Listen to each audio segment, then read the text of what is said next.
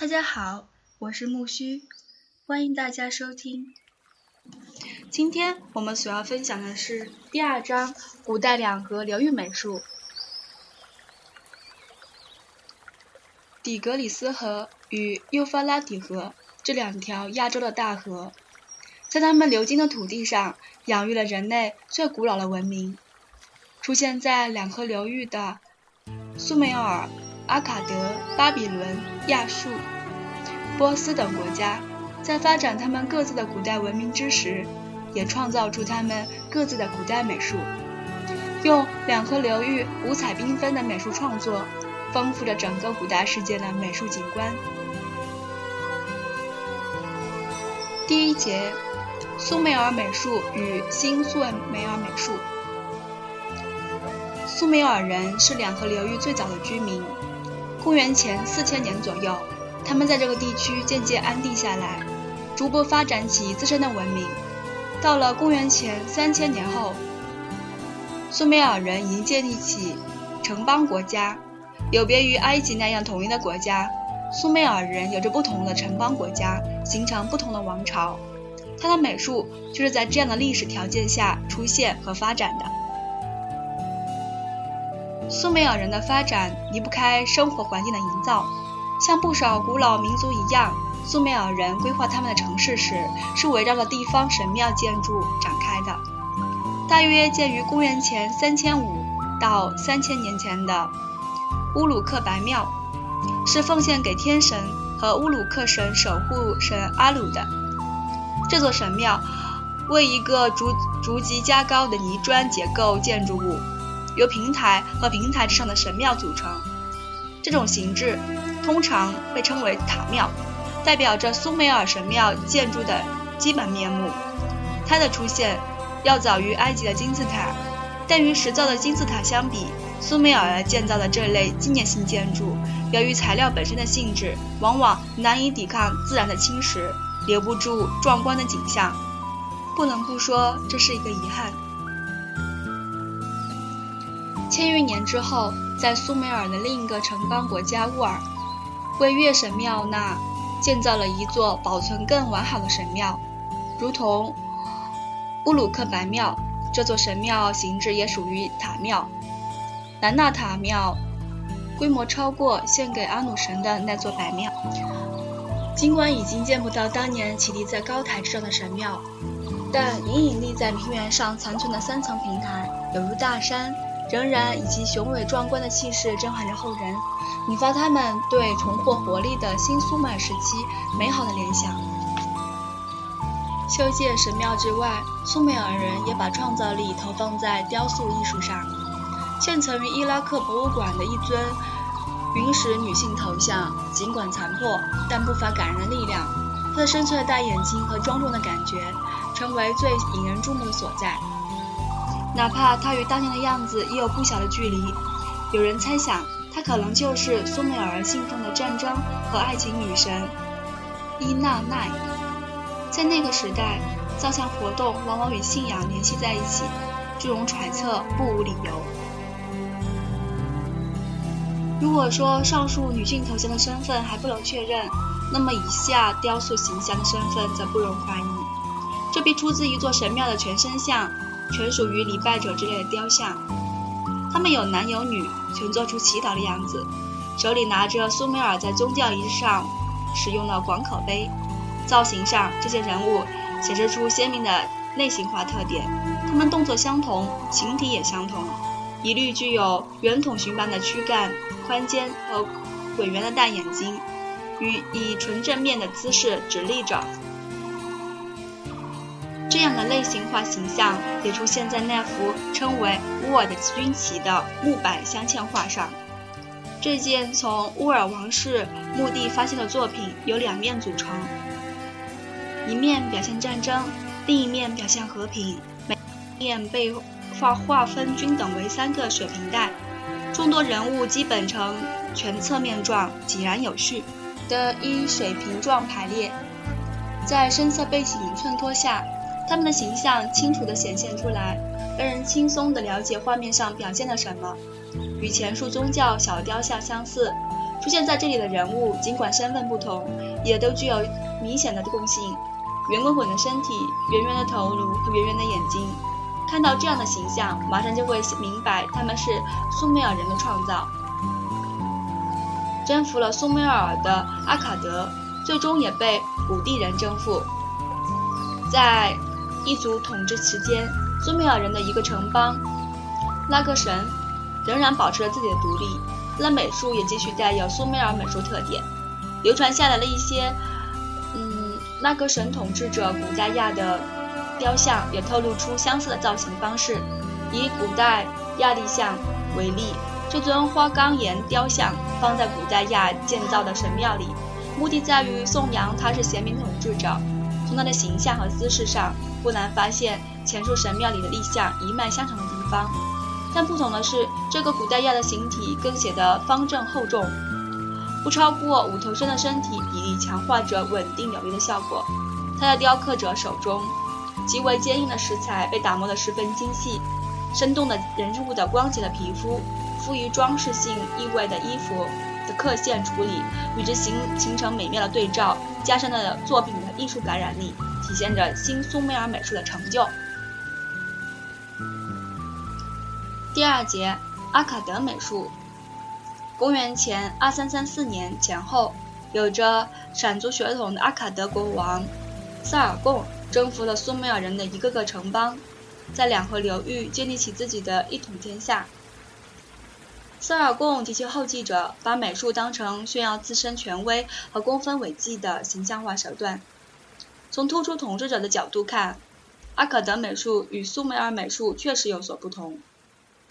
在尼尼灰出土的一件男子头像，表现了一位阿卡德统治者的形象，有可能他就是那位统治阿卡德王朝逾半个世纪的塞尔贡。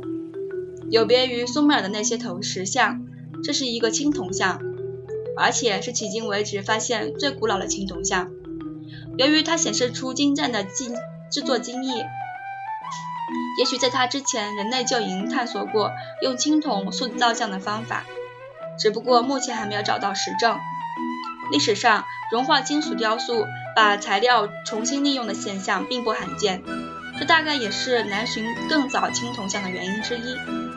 像前述那尊苏美尔原始女头女性头像，这个青铜男性头像也是全身像的残缺部分。从那深深的眼窝看来，确实有跟苏美尔雕刻雕像相似之处，但就整个头像而言，那种既保持样式化处理，又关注面部个性化的特征表现的做法，显然不同于苏美尔雕像。看着这个失掉了泪腺宝石眼睛的头像，仍然能够感到感受到这位王者威严的统治者风范。萨贡的孙子娜拉姆辛与祖父一样雄心勃勃，他的战功被展示在。嗯，娜拉姆星胜利碑上，现存于这个粉色砂砂岩雕斧纪念碑，高约两米，呈锐角三角形状。雕塑家表现其国王丰功伟业时，并没有采用计时的手法，而是选择了象征的手法。纳拉姆星率领军队击溃山民，他巨大的形象挺立在军人之上，显得格外突出。超越众生的形体，显示着他的至高无上的身份。戴在头上的双角盔，进一步把这位人间国王提升到等同于天神的地位。跟随他杀敌的军人井然有序地前进着，同样展示着出雄赳赳气昂昂的英雄精神。山上敌人或倒下或求饶，显然已溃败。整个构图一目了然，清楚明白地实现了歌颂辛拉姆辛的目的。所有的造型手段无配合着这个终极的艺术功能。第三节，巴比伦美术与新巴比伦美术。新苏美尔被异族入侵者打败后，两河流域经历了数百年四分五裂的状态，最终来自阿拉伯的亚摩利人统一了这个地区，建立起巴比伦王国。巴比伦王国的美术遗存有限，有著名的要数汉谟拉比法典碑，这是一个竖立的。竖长的玄武岩石碑，高两米多，中央镌刻着汉谟拉比法典的文字，石碑上方是浅浮雕人像，表现汉谟拉比站在太阳神沙马神前边，接受后者对法典的祝福。一站一坐的人神之间保持自然的交流，在处理上遵循的还是等级制观念。人间的国王形体要小于天神，后者站起来一定会高于哈姆拉比，王权神授自然而然地从中显示出来。亚述帝国的兴起淹没了巴比伦的荣光。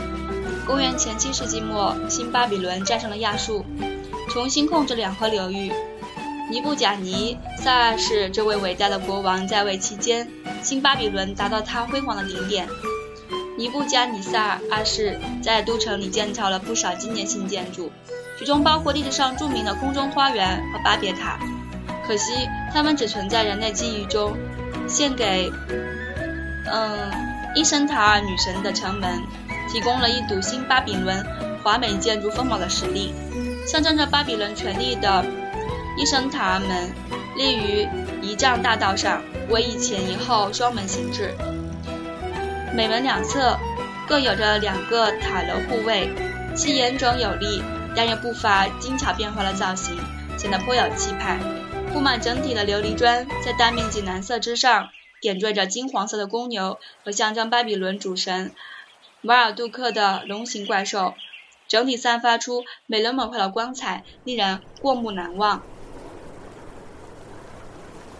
第四节亚述美术，继巴比伦之后，控制了两河流域的亚述人，穷兵黩武，东征西讨，形成了一个疆阔广大的大帝国。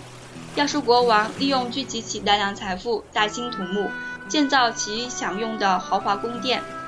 萨宫二世王皇宫就代表着亚述宫殿建筑达到了高度，但今天只能从一些简单的复原模型上领略和想象它当年宏伟富丽的面貌了。倒是那些残存的装饰雕塑，让后人更真切地感受到亚述帝国美术的成就。萨贡二世王国守候守护神雕像，是放置在觐见之前的守护神。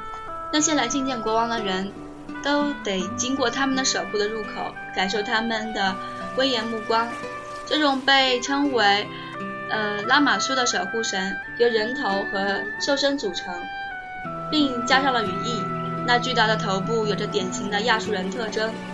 整个雕像塑造的十分精致，写实性与装饰性巧妙的组合在一起，加强着艺术的魅力。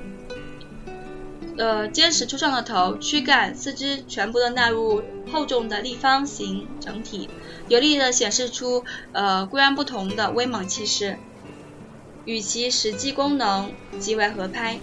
亚述的雕塑不单为间是间接的方式表现出国王的权威，而且用直接的方式展示国王的力量。能征善战的亚述纳西巴二世的形象，既出现在圆雕符中，也出现在浮雕中。亚述纳西巴二世列师以动感强烈的水平状构图，生动地再现这位国王射杀雄狮的一瞬间情景。有力地站在奔驰马车上的亚述纳西拔二世，无疑是雕塑家有力歌颂的中心。他无畏地面对那一头，嗯，强健凶猛的野兽，并战胜他的场面，实际上象征着亚述纳西拔二世会征服一切敌人。只见在这个浮雕上，明显的写实性手法有助于营造亲历亲见的效果，跟，嗯。纳纳西姆胜利碑的处理方式大不一样了。象征亚述雄强之风的猎杀，在另一处浮雕细部上得到了惊人的悲剧性展示。一头母狮身中数箭，在奄奄一息之际，仍然奋力挣扎，欲做最后一搏。创作这个形象，显然是有真切的体验和真认真的观察。仅凭对。城市的把握或主观的揣测，实在无法塑造如此生动感人的动物形象。不知创造它的雕塑家当时怀着何种心情，令人面对它时，同然和仰敬肯定是少不了了。第五节波斯美术，公元前六世纪，波斯经新巴黎巴比伦之后，成为了两河流域新的权力中心。其全盛时期，版图延伸亚非欧三洲。是比亚述还要庞大的帝国。在这个广阔的区域内，不同民族共存，多种文化交融，形成了波斯美术发展的土壤。独特的宗教信仰使波斯人的宗教活动集中在户外进行，不必建造宗教建筑。波斯人因此可以把全副精力放在世俗建筑上。波斯君主不愿落后于巴比伦和亚述的统治者，从各地搜集人力物力，建造宏伟的宫殿，让帝国不同地区的建筑传统。铸成波斯建筑独特的风貌。坐落在波斯新都波斯波利斯的王宫，建于阿契美尼德王朝盛期，经几代君主，历时于半个世纪才完工。这座这处规模宏大的建筑群，大部分已经毁损。大流士与呃薛西斯接见厅是其中一处巨大的方形建筑，面积近六千万米。有三十六根高耸的圆柱支撑起木结构屋顶，现在只有一些石头圆柱还残存在这里，让人们能依稀领略到这个大厅壮观的气派。想象当年大流士与薛西斯接见波斯新贵族的情形。波斯这类多柱大厅，其柱式可能借鉴了埃及和古和希腊人的创造。波斯在拓展疆土的过程中，得到了与其地区交流的机会。本土和异域的美术特点自然融汇在一起，形成新颖的样式。波斯的建筑离不开雕塑，装束在波斯波利斯王宫的不少浮雕，同样具有属于波斯的独特风格。以大流士与薛西斯接接受贡品为例，不难发现波斯雕像家并没有采用亚述人那种生动的写实手法，而是用沉着平稳的构图。组织起形态相似的，呃类型化人物，优美的线条和圆润的形体，有助于突出端庄和谐的形象。看来，受命创作的雕塑家借此展现波斯君主是仁爱的统治者，能宽厚对待众生。第二章古代两河流域美术播讲完毕，期待更新哦。